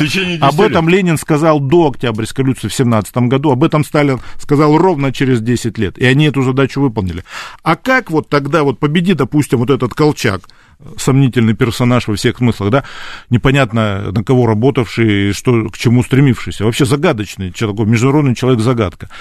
Я не хочу сказать, что он английский шпион, как у нас сейчас стали многие писать. Нет, конечно, но он загадочный человек. Ну, есть да? же такой, подожди, э, термин, который в гражданскую войну был распространен. Политический авантюрист. Да, что ну, такое... Авантюрист в плохом смысле. Да, слова. да. Что такое авантюрист? Авантюрист это человек, за которым не стоят массы, по формулировке Ленина. Поэтому он не контролируем, от него можно всего ожидать. Вот а большевики, как ни крути, за ними стоял народ. Вот 5 миллионов вот так просто не вот, соберешь. Вот у нас в фильмах, вот про Штирлица был вот сериал недавно, вот этот последний, да, вот вообще вот сейчас вот было в связи с революцией несколько сериалов там, хождение, большевики показаны какая-то быдлота, какие-то оборванцы, угу. какие-то там, угу. да, но в реальной жизни. Жа... Да, Садист. а белые обязательно в форме, выглаженные, с погонами, да, рубашка, да, но да, в жизни это было прямо наоборот. В жизни это было прямо наоборот. Большевики как раз были выглаженные в форме и так далее. А в сапогах, а эти ходили там босиком, в лаптях, в обмотках многие белгороды. То есть в жизни-то у них погон у многих и не было, они всю, всю, всю гражданскую без формы проходили. То есть большевики сумели все это организовать. Почему? Вот вопрос. Потому что они опирались на народ, а те опирались на сбежавших давно, и, ну, на кого они боролись, за кого? Вот за этих сбежавших давно э, Путиловых, э, всяких этих, да, Букасовых и прочих, да, которые думать э, сбежали, там сидели прекрасно на своих капиталах, а этих дурачков подначивали, чего-то там обещали, э, как бы. Вот за что погибли эти люди? Вот для меня загадка. И вот те, кто их романтизирует, что такие там поручик Голицын, на, там, на лете, там чего-то, да, да, а это все ну, уже не смешно. Это было хорошо в 80-е годы, но уже игры-то кончились. Уже мы видим, до чего нашу страну довело преклонение перед этими белогвардейцами, да.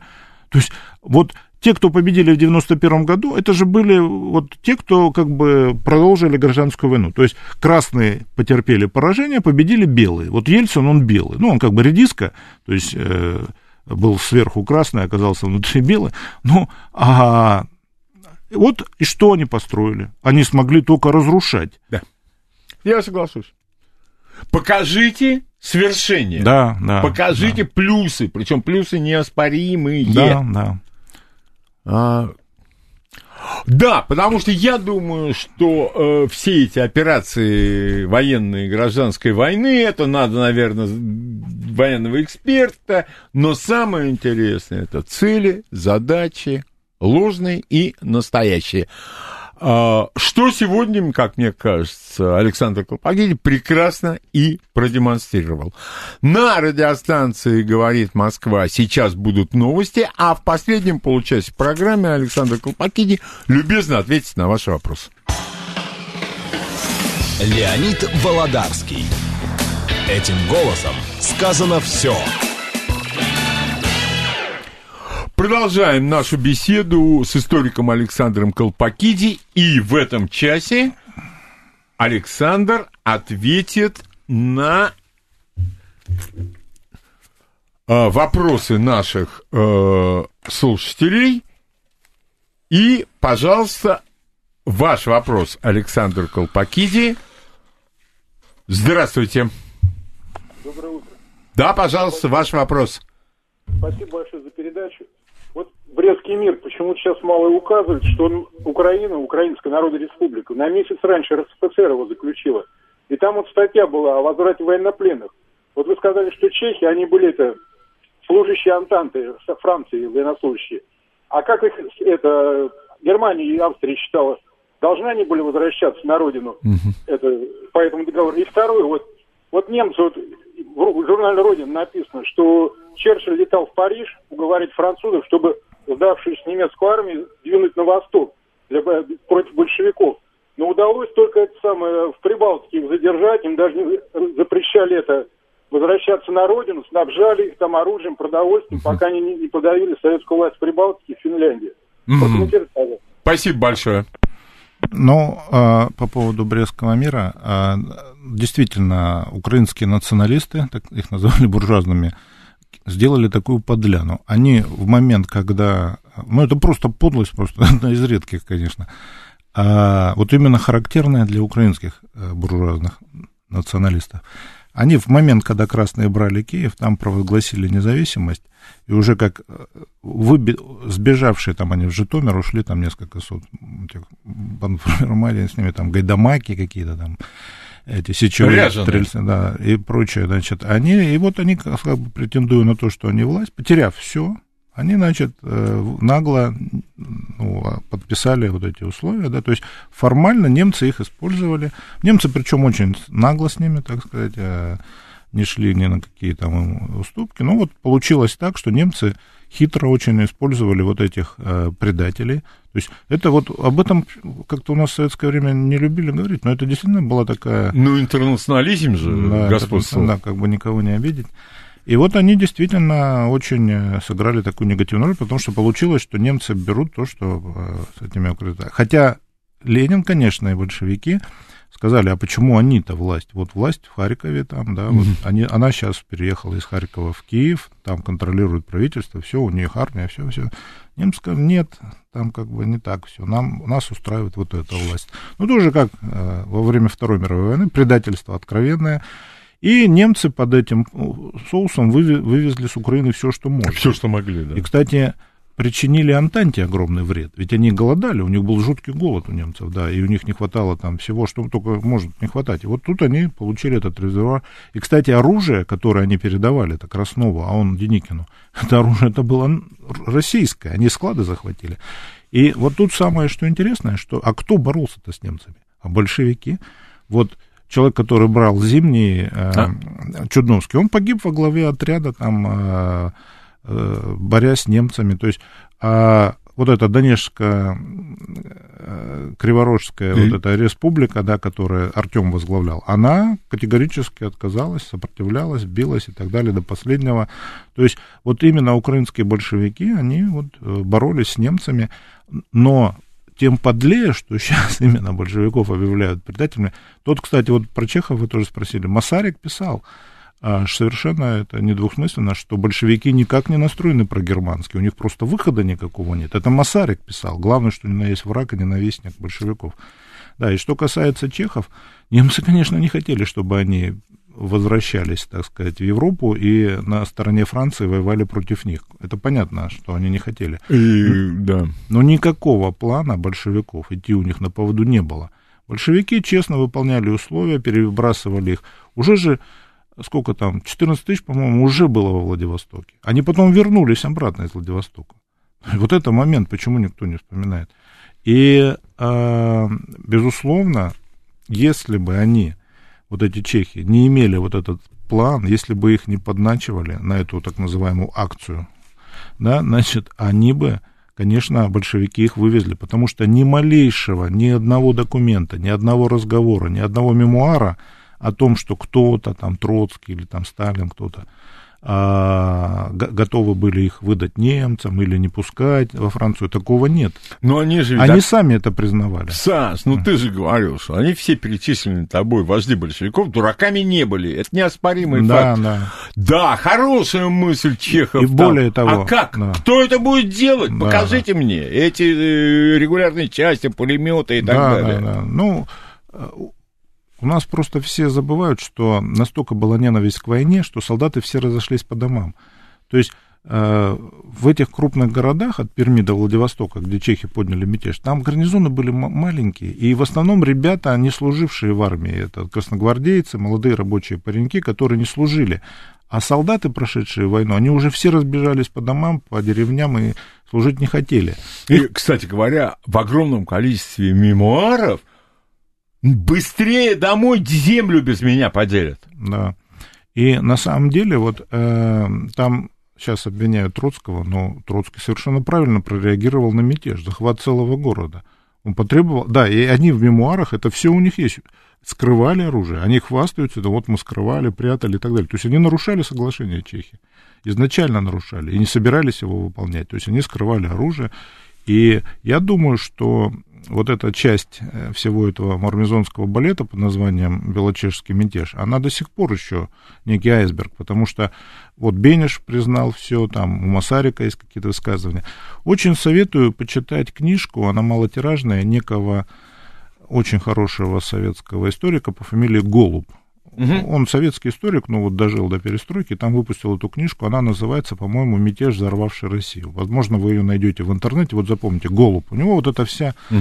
э, юридическая, так сказать, часть Чехии, Брестский мир, немцы, все расписано. Ни малейшей попытки большевики никакой провокации в отношении. Там, кстати, не только э, настаивал Троцкий, там и Сталин настаивал не менее жестко. Но Сталина не трогают, типа, вот все на Троцкого свалить. Вот все. Троцкий у нас главный негодяй. И опять же, я много писал о Троцком, разоблачал его, показывал, что это человек, но нельзя из него делать какого-то... Демона, да, действительно. Да, да. А, э, Саш, а ведь, э, ну, обо всем не скажешь, Лето 18 -го года, мятеж левых эсеров. Это да, для того, да, чтобы да, легче было да, большевикам, да. конечно. И, кстати, очень есть веские доказательства, что э, убийство Мирбаха, спровоцировавшее всю эту да. ситуацию, было не без помощи и не под наводки французской разведки. Э, кстати говоря, Блюмкин же в это время возглавлял в ЧК отдел борьбы с международным да. шпионажем, О... и какие контакты у него там были, да, да. и как он себя позиционировал, а он же ведь о себе высокого мнения был всегда. Да. Вообще вот у нас, э, благодаря Старикову и Чехову, очевидно, все принято списывать на англичан. Вот англичан, англичан как гадят, да? Да, да, да, да, да, да. Я бы сказал, вот это надо все-таки как-то тут фильтровать, потому что вот в этом, в начале гражданской войны и вообще все, что там происходило, французы сыграли гораздо большую роль. Так ты же об этом все обещал, да, все да, рассказать. Да, французы сыграли гораздо Что мы-то все да. знаем, Локарт, Рейли, да, да, английская да, разведка, да, да, а да, на самом деле у французов куда как крепче позиции да, да, были. Да, не то слово. И даже когда э, генерал от Деникина приехал за помощью там в Москву и угу. пошел в английское посольство, ему сказали, нет, идите к французам, французы этим занимаются. Да. Хорошо. Хорошо. Ваш вопрос, Александр Колпакидис. Здравствуйте. Здравствуйте, Ростислав. У меня два вопроса по публикациям Александра Колпакиди. Первый. Знал ли работавший на Россию ФБРовец Хансен по должности, где в Штатах жили перебежчики? И второй вопрос. А всегда ли плох диктат США в НАТО? Я в Германии обнаружил, что на немецкое посольство в Москве пожаловаться некому. Но если сказать, что обращусь к США, потому что согласно решению Совета НАТО, компетентные органы США, США являются руководящими и координирующими, то сразу же и в немецком МИДе, и в Бундестаге, и в ведомстве Меркель тут же говорят, стойте, стойте, что там у вас, давайте вашу жалобу. Вот всегда Спасибо. такой диктат. Спасибо. Mm-hmm. Ну, очи... конечно, вы просто по поводу перебежчиков, ну, их же огромное, их, ну, не огромное количество, но их очень много. И, конечно... Саш, я да. думаю, извини, э, просто я э, читал у американцев что программа вот эта защиты, uh-huh. это настолько э, вещь в себе, Это отдельно вообще. Это вынесено от ФБР и от всех остальных. Да, и Хансен никогда этими людьми не занимался, этими темами. У него был свой функционал, и я не думаю, что он знал. Вообще, во всех спецслужбах каждый знает что-то свое, чем он занимается, вот операция и так далее. Я не думаю. Потом, я вообще не думаю, что хоть один ФБРовец знает и может получить доступ к сведениям обо всех перебежчиках. Их очень много, они бежали же, вот извините, э, ну, в разное время, в разных местах, там, ГРУ, э, ПГУ и так далее. То есть очень МИДа и так далее. То есть это сложная тема. Вот второе, а, мы еще, первый вопрос был до этого по поводу немцев и участия в Прибалтике. Да, mm-hmm. действительно, немцы, они сыграли во-первых, они в финской гражданской войне сыграли переломную роль. Они вторглись туда и помогли Маннергейму разгромить красных финнов. Вот, кстати, обратите внимание, да? Не красным финнам, которых зверски уничтожали потом, в том числе женщин огромное количество уничтожили, Маннергейма и его, так сказать, герои, а именно этому палачу, который превратил Финляндию в нашего противника, на самом деле, поставили доску. Но не об этом речь. А действительно в Прибалтике вот эти части Ланвера играли большую роль в борьбе с большевиками. Но надо сказать, что прибалтийские большевики, они были такие специфические. Они были, конечно, за братство всех народов, но кроме немецких баронов, которых они там чисто быстренько вырезали под сурдинку. Mm. Да, и решили этот вопрос в одночасье, значит, многовековой. То есть тут они не проявили какого-то такого пролетарского интернационализма, но вот тем не менее, да, вот немцев использовали, безусловно. А что касается... В подчинение. Да, вот еще, кстати, немцы уже после поражения продолжали помогать, ну, не в таких масштабах, конечно, вот нашим монархистам, с ними были какие-то там переговоры, они формировали там на Западе какие-то части монархические. То есть у нас э, очень мало говорят о пронемецких монархистах в годы гражданской войны. Потому что наши монархисты в годы гражданской войны были пронемецкие. Вот это, это надо ты точно... рассказывал. Да, да. И потом такое впечатление, что побежденная Германия против нас не работала. Как да. это так? Конечно, работало по промежутке да, между двумя да. войнами. Там у них, конечно, был бардак, но они изначально вот работали с нашими вот этими монархистами, с эмиграцией, то есть пытались там как-то это контролировать, направлять, вмешиваться с самого начала. Вот у, у самих еще там Каповский путь, там все проблемы, но уже с самого начала они этой работой занимались. Пожалуйста, ваш вопрос Александр Колпакиди. Добрый день. Здравствуйте. Вадим Подмосковье. Пожалуйста. Извините за, э, за жанр такой условной истории, но вот если бы Владимир Ильич остановился на стадии социал-демократии, и Россия пошла ну, более мягким путем каким-то, возможно это было бы или нет? Спасибо. Ну, а, ну, допустим, так сформулируем, если бы победила в конце 20-х годов не линия Сталина, а линия Бухарина – вот продолжение АНЭПа и так далее, что бы было? А был бы Горбачев, была бы перестройка, была бы вот эта вся политика. Гласность обязательно. Да, а потом, через 10 лет, начинается Вторая мировая война. И что бы было?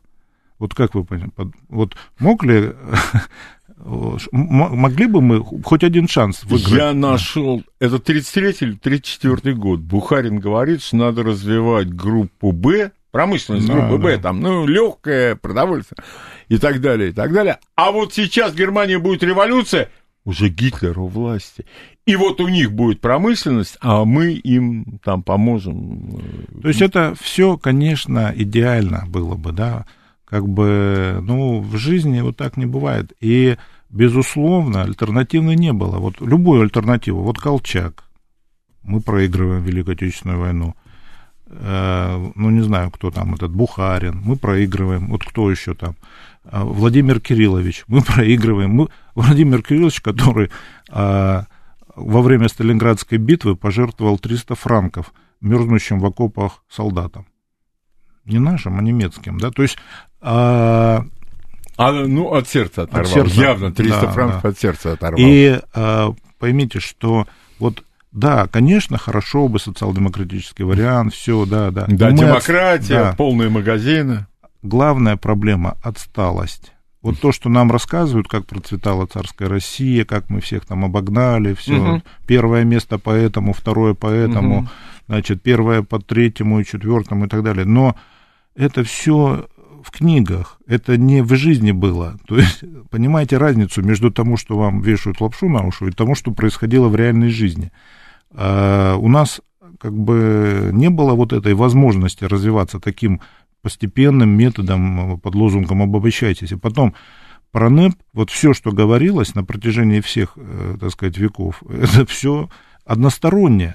Ведь НЭП сопровождался, как и перестройка, как и вот это, ну, ельцинский период, огромным ростом коррупции, колоссальной. Преступности. Преступности, пирамиды, там были свои мавроди, там еще круче были. То есть вот об этом никто никогда не говорит, а, так сказать, теневой стороне НЭПа.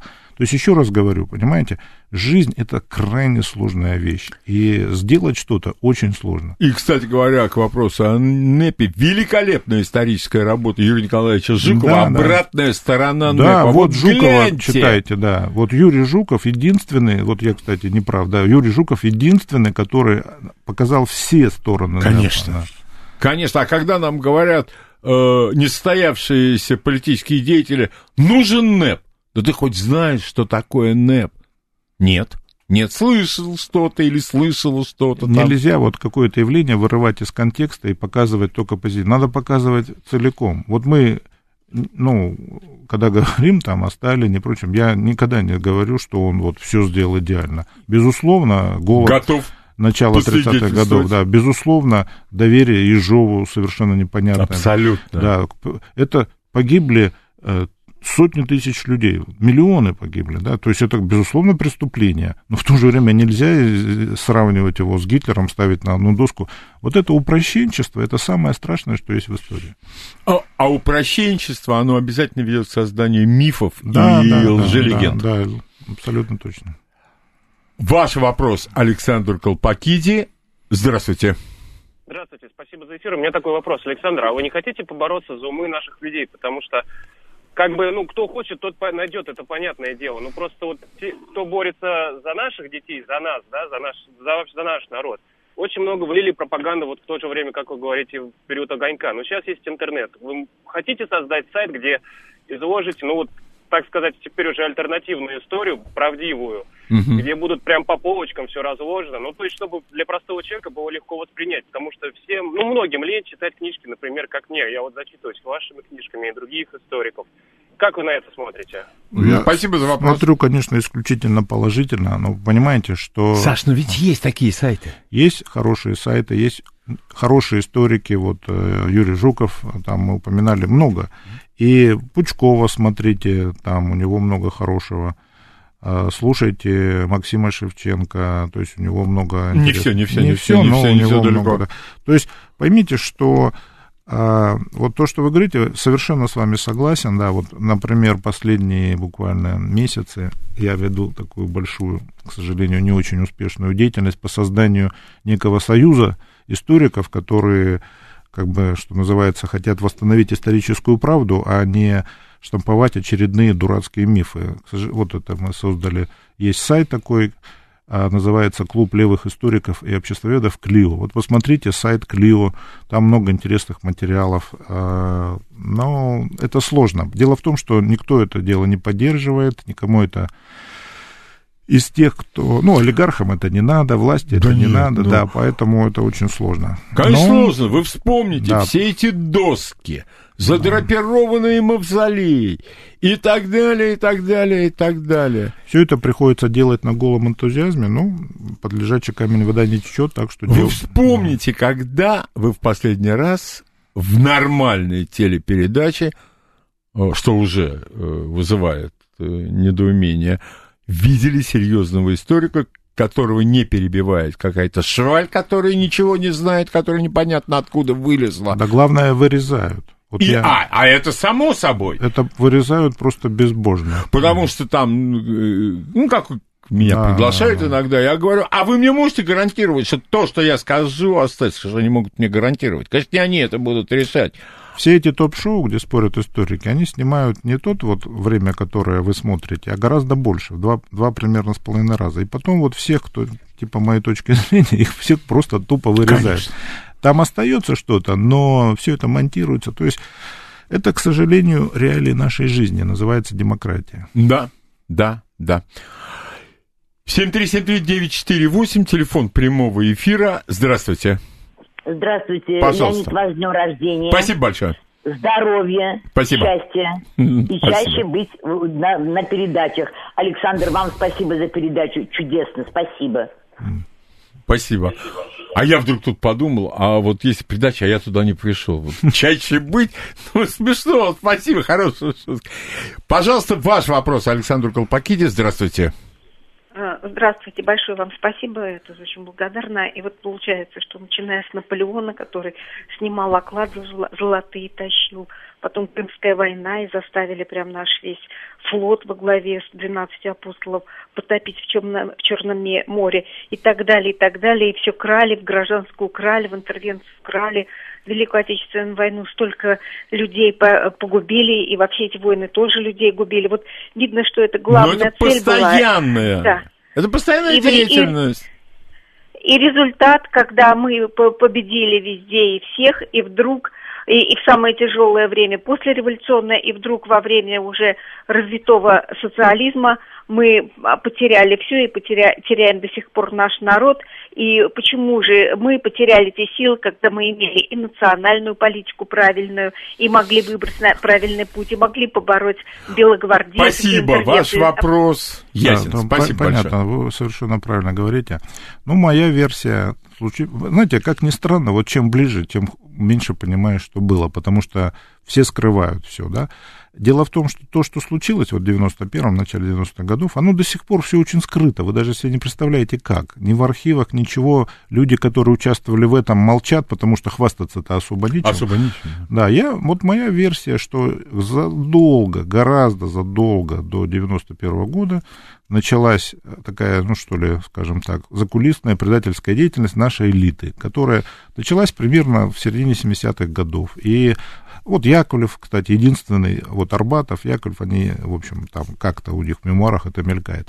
И они, в общем, э, там начали какие-то каналы там через Австрию с американцами, третье, десятое, там какие-то... Это тема огромной отдельной передачи. То есть, на мой взгляд, предательство вот этой элиты. Вот эти люди не хотели быть просто слугами народа, они не хотели быть партийными деятелями, они хотели быть олигархами, они считали, что они мало получают, что Конечно. у них должны быть дворцы, яхты. Они недооценены. Да, что их собаки должны летать на отдельном самолете, лечиться за границу, а народ должен жить, как эти собаки здесь. Поэтому я думаю, что это очень сложная тема, да, и если... И, к сожалению, Саш, вот это вопрос тебе. А вот, например, э, ну, сделаем мы передачу, а факты данные есть? Или версии и домыслы? Есть факты, данные. Ну, э, посоветовать, почитать, почитайте Александра Владимировича Островского, великолепного, к сожалению, покойного историка питерского. У него несколько книг, там «Кто поставил Горбачева», это, ну, вот, выходили на, на эту тему. Он вот именно реконструировал, он только факты излагает. У него даже нету концепции какой-то такой. Кстати говоря, Александр Зиновьев. Да, Александр Вот. Зиновьев, да. величайший человек. А потом я еще хочу сказать, что ну, мы все время, и то ли нас туда тащит, это мое впечатление, мелочи. Все по мелочам. Это, кто сейчас вспоминает, кто Боинг сбил? Да. Никто не вспоминает. А там висел американский спутник. И что-то американцы данными не поделились. Ни с голландцами, ни с малазийцами, как их там. Ну, с нами-то чего делиться. А потом что было? Потом были химатаки в Сирии, потом... Это постоянная работа. И никого не интересует, насколько это... Я не говорю правдиво. Да даже хоть а налет достоверности есть. Идем дальше, дальше, дальше и дальше. Саш, ты согласен вот с Да, этим вот? Конечно. Вот. А, пожалуйста, последний, я думаю, вопрос. Здравствуйте. Здравствуйте, Евгений Москва. Большое спасибо, м, почтение. Скажите, пожалуйста, Александр, чем можно объяснить вот эту вот невероятную лояльность Сталина, Сталина к фашисту и предателю Маннергейму? Мгм. Спасибо. Спасибо. Ну, он его... А, что не повесили? Ну, не раскассировал он Ну, вы знаете, а на самом-то деле, а что, так много каких-то там людей повесили в других странах? На самом деле а, победили, эйфория победы, особо а, таких больших э, казни-то не было в Восточной Европе. Саш, а можно вот, э, просто времени мало осталось, ты можешь сказать, а зачем его было ввести? А может быть, он устраивал Да, во-первых, именно с ним договаривались, да, то есть, ну, как бы, кроме того, он был очень популярен. Задача стояла, то есть Сталин не мстил. Это вот не то, что показывали в кино вот Фазиль Искандер, что Да. какой-то обрек, там Да, что-то да, нет. да. Это был очень холодный ум, расчетливый. Главное для него был успех. Главное для него была цель. Результат. Да, да. Цель А кому-то мстить, я вот не знаю, вот кому он мстил. Вот для меня загадка. Абсолютно. Абсолютно. Саш, огромное спасибо, что пришел. Огромное спасибо за познавательную передачу.